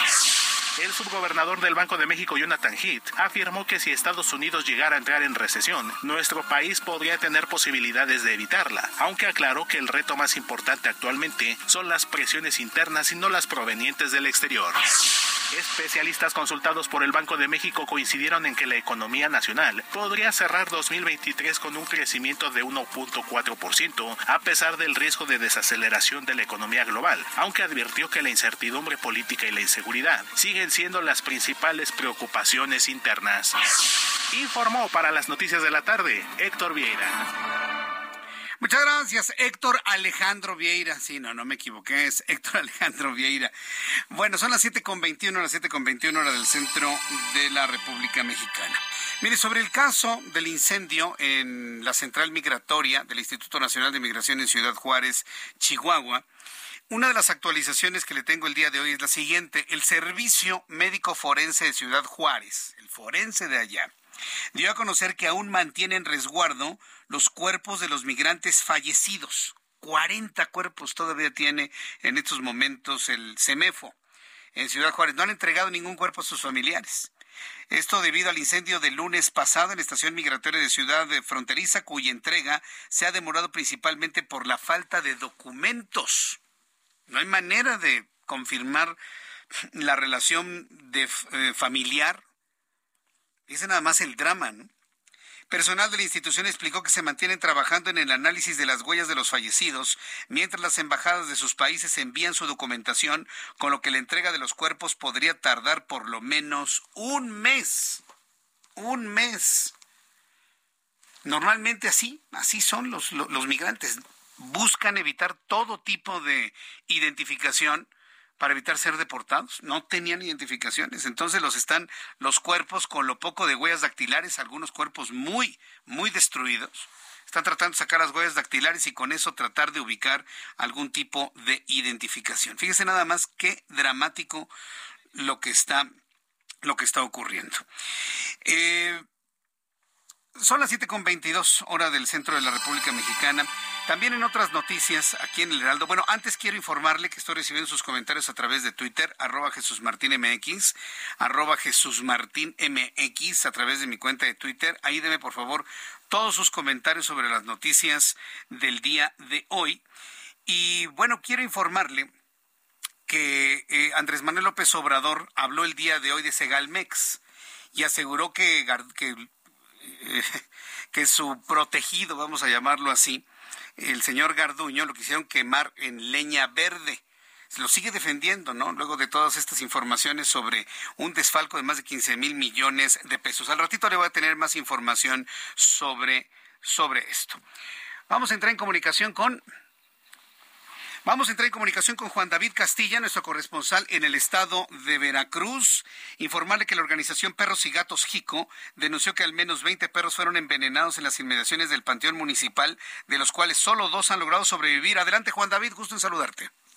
Muy buenas noches, Jesús Martín, te saludo con gusto desde Veracruz. Comentarte que la semana pasada se reportó el envenenamiento de perros en el municipio de Jico, ubicado a unos 40 minutos de la ciudad de Jalapa, la capital del estado. Se habla de que fueron envenenados entre 16 y 20 canes, de los cuales solo dos lograron sobrevivir, pese a que fueron atendidos lo antes posible por médicos veterinarios, según lo informó la organización Perros y Gatos Jico. La gente denunció que estos casos ya se habían dado hace varios años y que recientemente esta situación comenzó a registrarse otra vez. Los pobladores se alertaron en redes sociales para evitar que lleven a sus mascotas a la zona del panteón municipal, pues ha detectado que los animales que se acercan al sitio resultan intoxicados. Los quiqueños ya presentaron una denuncia en la Fiscalía General del Estado a cargo de Verónica Hernández Yadans para que se investigue el caso y se proceda contra los responsables. Los casos por envenenamiento de animales han ocurrido también en otros municipios de la entidad veracruzana, como Jalapa, Tlacotalpan y el puerto de Veracruz. Cabe recordar que en el estado de Veracruz está vigente la ley número 876 para la protección de los animales, donde se tipifica el maltrato animal y se establecen sanciones penales de hasta cinco años de prisión y multas. Este es el reporte desde Veracruz, Jesús Martín. Excelente noche. Igualmente que te vaya muy bien, excelente noche. Vamos a los anuncios y regreso con más noticias en el Heraldo. Escucha las noticias de la tarde con Jesús Martín Mendoza. Regresamos.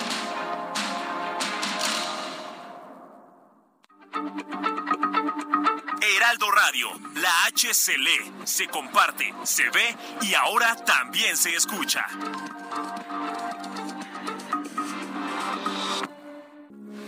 Heraldo Radio, con la H que sí suena y ahora también se escucha. Continúa Heraldo Noticias de la tarde con Jesús Martín Mendoza.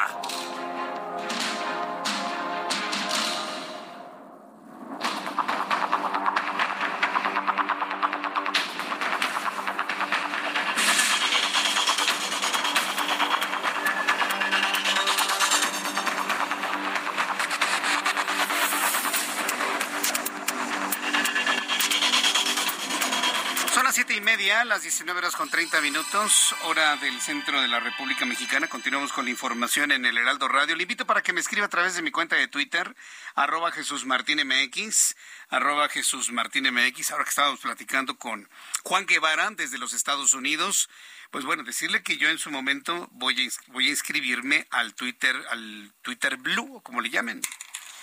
Sí, definitivamente, porque efectivamente, tal y como lo comentó eh, Juan Guevara, yo creo que es la forma más inteligente de ver Twitter Blue como una inversión, como una inversión de publicidad. ¿Sí? Muchos quieren ser famosos y quieren tener sus millones de seguidores, pero que no les cueste nada. Todo en la vida cuesta.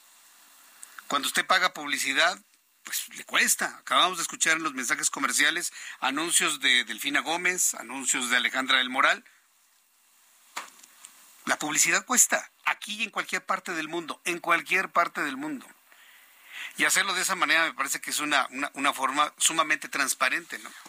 Me vas a dar publicidad, ok, yo te voy a pagar tal, tal dinero. En el caso de Twitter Blue, yo a Twitter le voy a pedir una factura, ¿sí? Por los conceptos eh, requeridos para involucrarlo dentro de los procesos de publicidad requeridos, nada más. Entonces yo creo que es una forma de verlo como una, como una inversión. Bien, vamos a continuar con toda la información. Le invito para que me escriba en Twitter, arroba Jesús Martín MX. Y tengo en la línea telefónica a Irineo Mujica Arzate. Él es activista, es director de la organización Pueblos Sin Fronteras y lo he invitado a propósito de todo lo ocurrido en las últimas horas allá en Ciudad Juárez y sobre todo las movilizaciones y el activismo que va a ocurrir, entiendo, en Tapachula, desde Tapachula, la Ciudad de México, para exigir justicia ante los 40 fallecidos en Ciudad Juárez. Estimado Irineo Mujica, gracias por tomar la llamada telefónica del Heraldo Radio. Muy buenas noches. Hola, bueno. A ver, vamos a revisar si lo tengo en la línea telefónica. Ha sido complicado poder realizar enlace con él hasta el lugar donde se encuentra, pero en unos instantes le digo si tenemos ya la comunicación con, con él, en unos instantes con Irineo Mujica.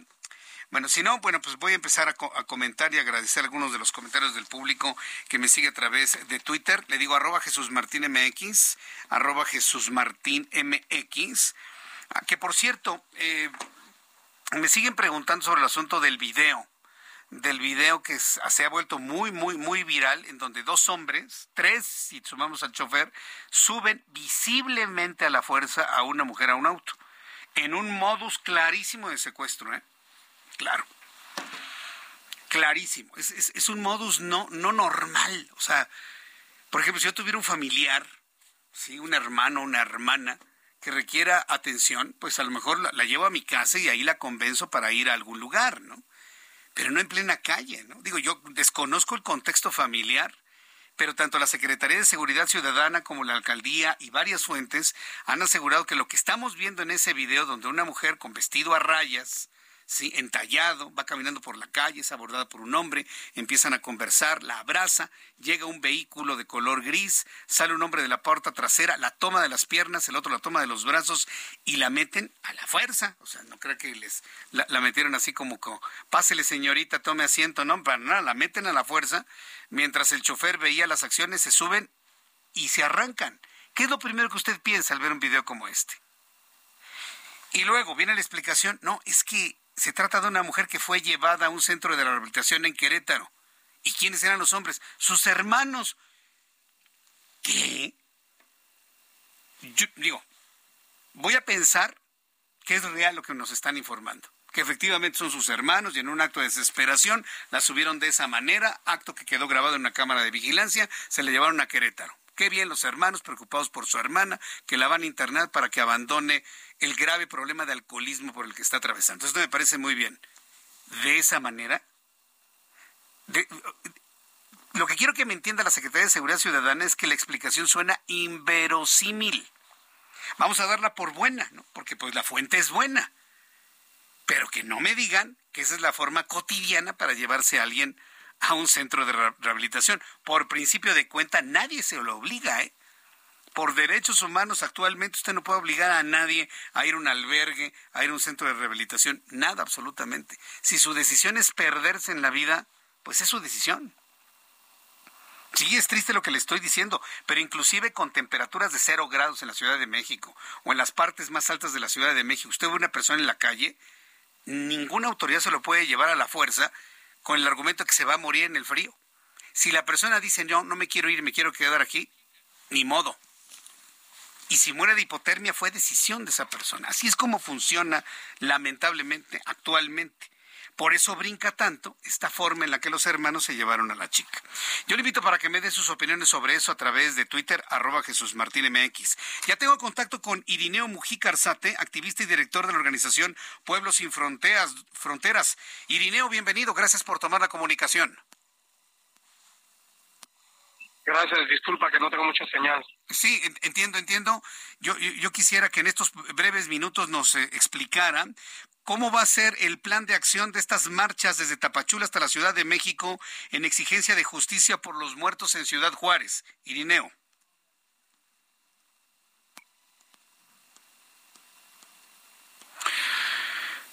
No, no, no, ya. ¿Sabes qué? Márcale normal, porque esa era, tampoco entra con llamada, con línea normal. Vaya. Bueno, voy a tratar de hacer nuevamente el enlace donde se encuentra. Es difícil la comunicación, hasta donde yo sabía, pero vamos a intentarlo un poco más adelante. Bueno, lo estamos intentando en este momento y en cuanto lo tenga, por supuesto, se lo daré a conocer aquí en el Heraldo Radio. Este lunes el millonario Elon Musk sorprendió a los usuarios de Twitter ya estábamos precisamente hablando de esto con Juan Guevara, al cambiar el logotipo de la red social eliminando al popular pájaro por el simpático perro de Dogecoin. Yo la verdad sigo viendo el pajarito ¿eh? de Twitter. Yo lo sigo viendo. A ver. yo, sigo viendo el pajarito de Twitter. Y en la aplicación me sigue apareciendo el pajarito. De Twitter, claro. Sí. El cual representa una criptomoneda que está basada en un meme que tiene el mismo nombre y que es protagonizado por su canino de raza Shiba Inu con una divertida expresión de expectativa o de estar esperando la ayuda. A ver, tú, tú ya lo... ¿Qué es eso? Ah, el perrito, pero en la cuenta de Elon Musk. ¿Es la tuya? No me, es que Ángel ya vino aquí al estudio a enseñarme el perrito ese famoso.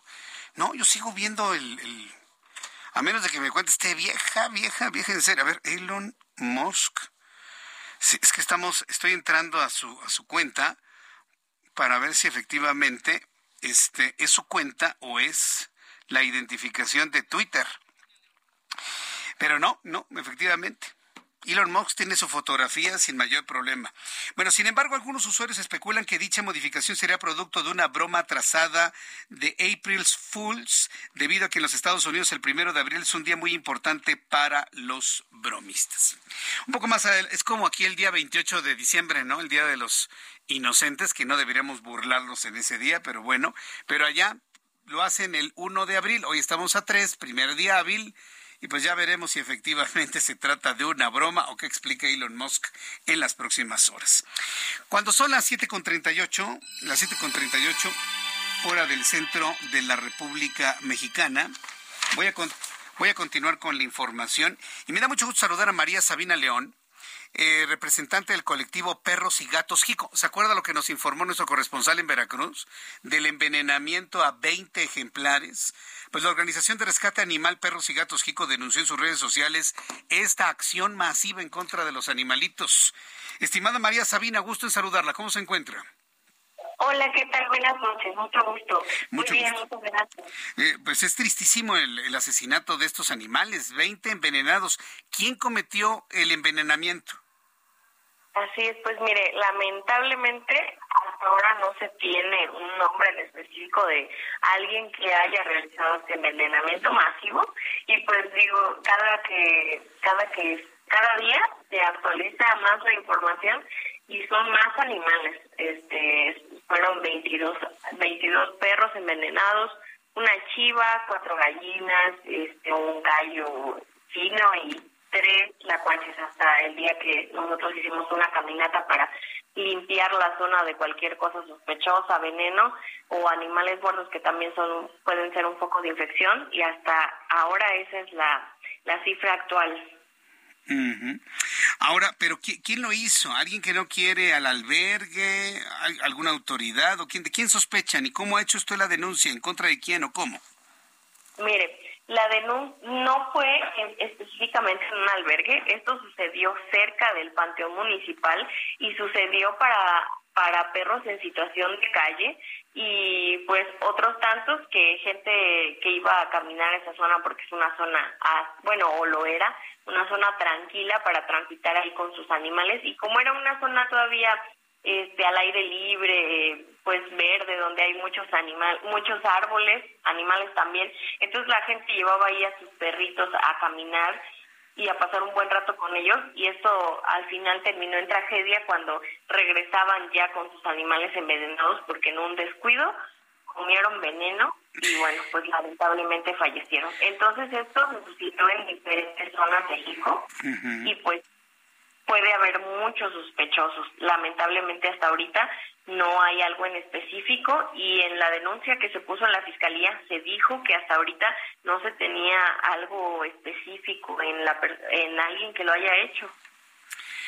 Fíjese que una cosa sí sucedió en la Ciudad de México ya hace algunos años. Sí, no sé si te acuerdas, Ángel, que había sucedido ya aquí en la Ciudad de México algo así, sí.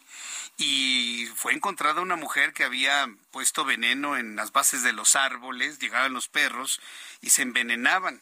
Eh, ¿Aquí sospechan de alguien o han visto a alguien? ¿Alguna cámara vio algo? Porque yo recuerdo que hace varios años, cuando eso ocurrió en la Ciudad de México, sí se logró ubicar, fue una mujer a la responsable. En este caso, ¿hacia dónde van las investigaciones?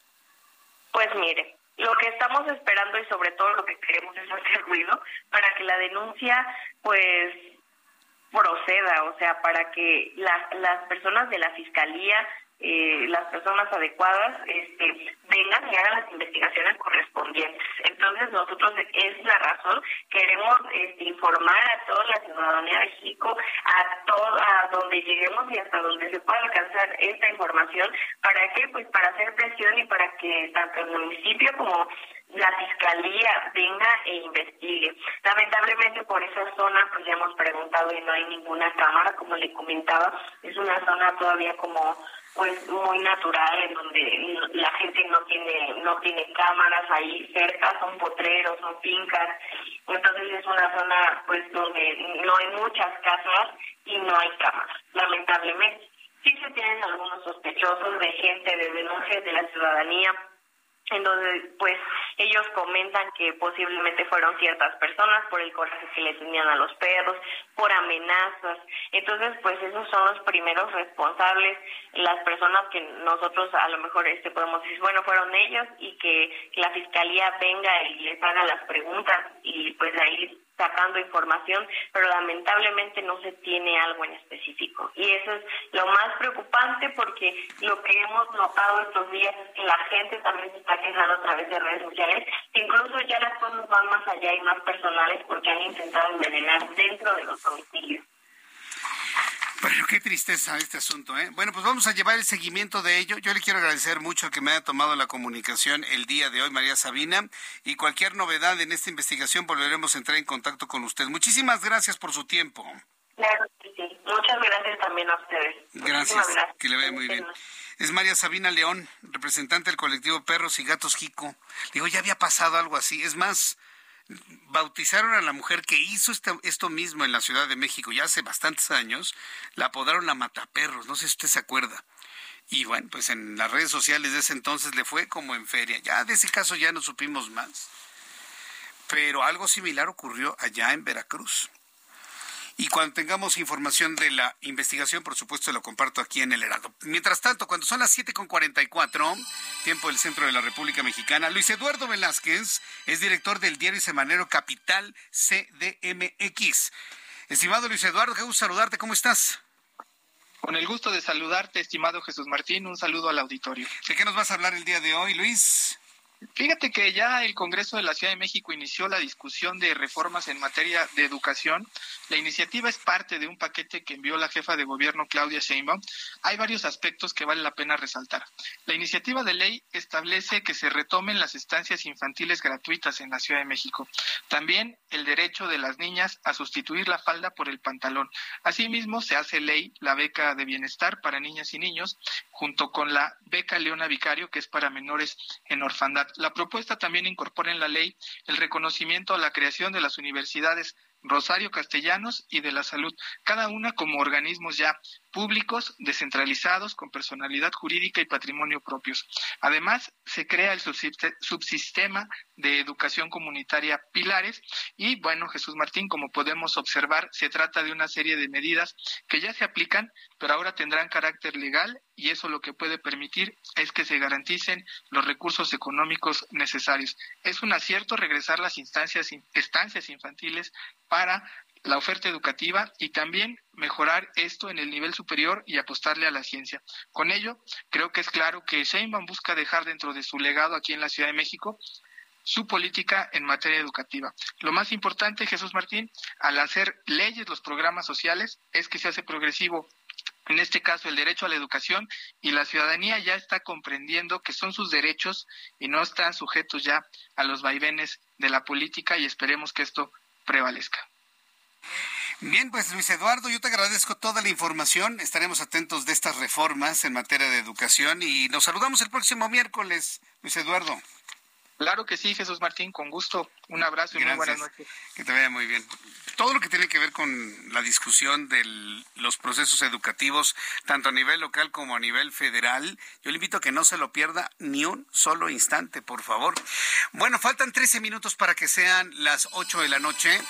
Roberto San Germán con toda la información deportiva y qué fin de semana de deportes, mi querido Roberto, bienvenido, ¿cómo estás? ¿Qué tal, qué tal? Buenas noches, mi querido Jesús Martín y la gente que nos sintoniza. Sí, fue un fin de semana interesante, lo platicábamos aquí, el Gran Premio de Australia allá en Melbourne, en el Albert Park, donde Checo Pérez pues tuvo pésima clasificación el sábado, quedó en el último lugar, arrancó en el puesto número 20 y terminó la carrera en el quinto lugar. O sea, carrerón. Este, subió 15 lugares. No, no le alcanzó. Este, a Checo fue el piloto del día, obviamente, por esta escalada.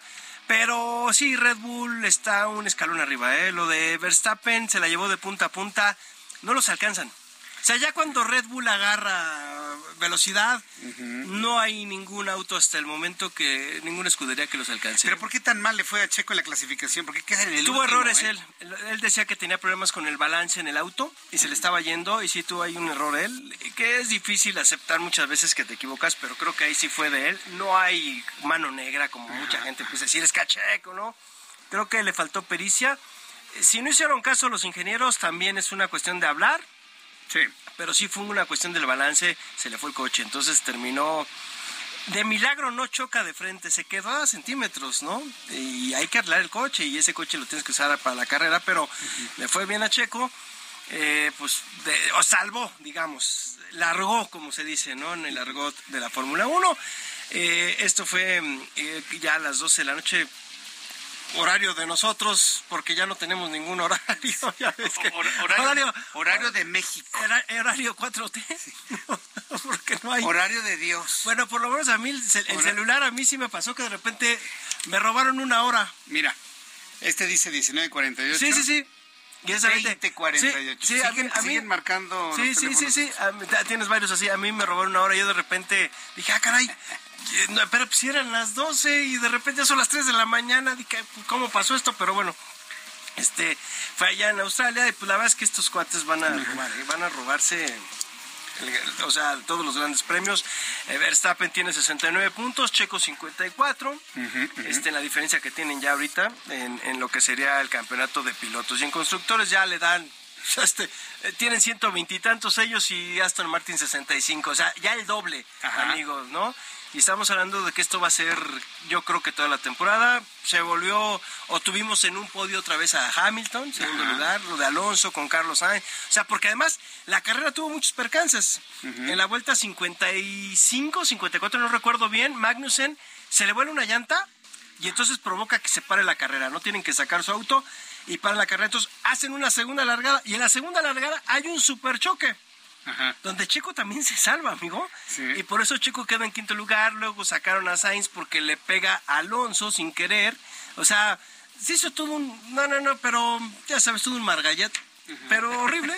Choques y pum, pum, pum y se volvió a parar la carrera. Entonces, en lo que decían los, los ahora sí que los jueces de la pista, este, toda la autoridad de la pista, y pues decidieron suspender algunos, sacar uno, bla, bla, bla, ya sabes todo este rollo que hace, y ya, ¿no? Entonces, pues ganó Verstappen y Checo quinto lugar. Eso fue en el automovilismo. para todos los mexicanos. Luego, ese mismo sábado, que fue, fue- bueno, fue sábado y domingo, ¿no? Porque fue ¿Lo del rodillazo? Lo del rodillazo. Pero. Fernando Hernández con Lucas Romero en el partido de América contra León. Ya lo vi. Sí, le da un rodillazo el, el árbitro. También hay otras tomas en en donde se ve al- que se ve que Lucas Romero llega y le da un rodillazo, pero el árbitro le contesta con otro rodillazo. Muy mal el árbitro, porque ahí y mal el jugador. Aquí vamos a ver qué hace la comisión disciplinaria, porque este árbitro ya tuvo un problema con Pablo Aguilar, el que fue defensa de Tijuana, que fue defensa de América que fue defensa de tu Cruz Azul. Bueno, este hombre le dio un cabezazo y este árbitro pidió que lo inhabilitaran un año. Hay palabras sagradas escritas que dice Colabarak, Que- que midas, mides, serás serás medido. medido. Entonces, se dice que puede ser de 1 a 15 partidos. Ya no lo vamos a ver pitar lo que queda del 2023 este árbitro, seguramente, pero ahí te va. Si el Club León pide, lo pueden habilitar un año.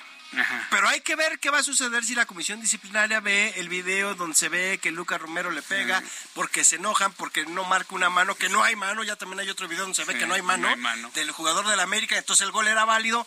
Entonces es todo un rollo.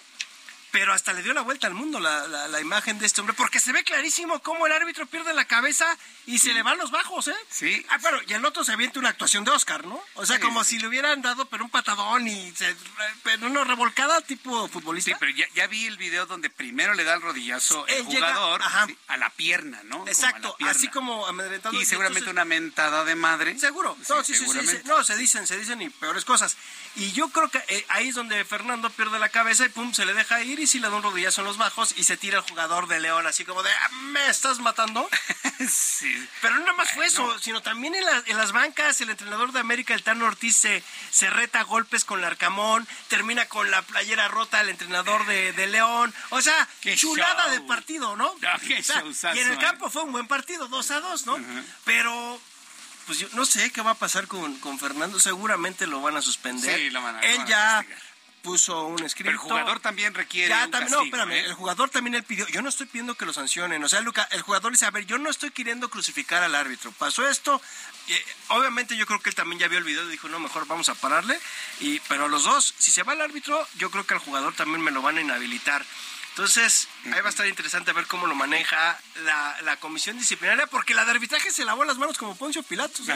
Armando Archundia se lo echó a la disciplinaria, le dijo, a mí no me lo dejas, y van a decidir esa situación.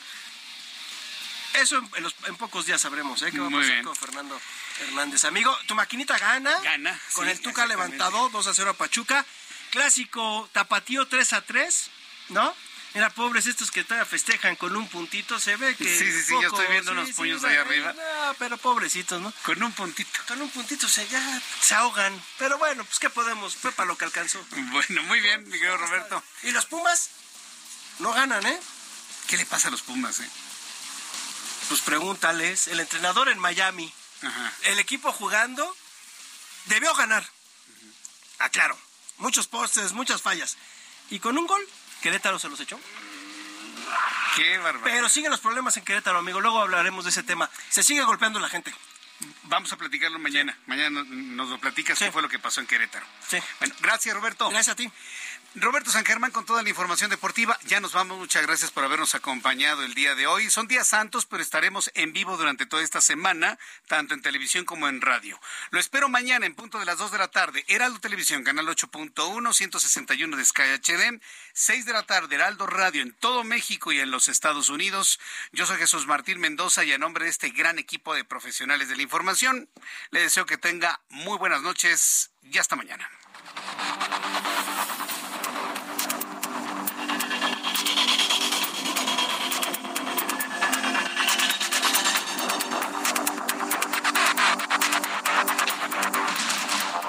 Esto fue Heraldo Noticias de la tarde con Jesús Martín Mendoza.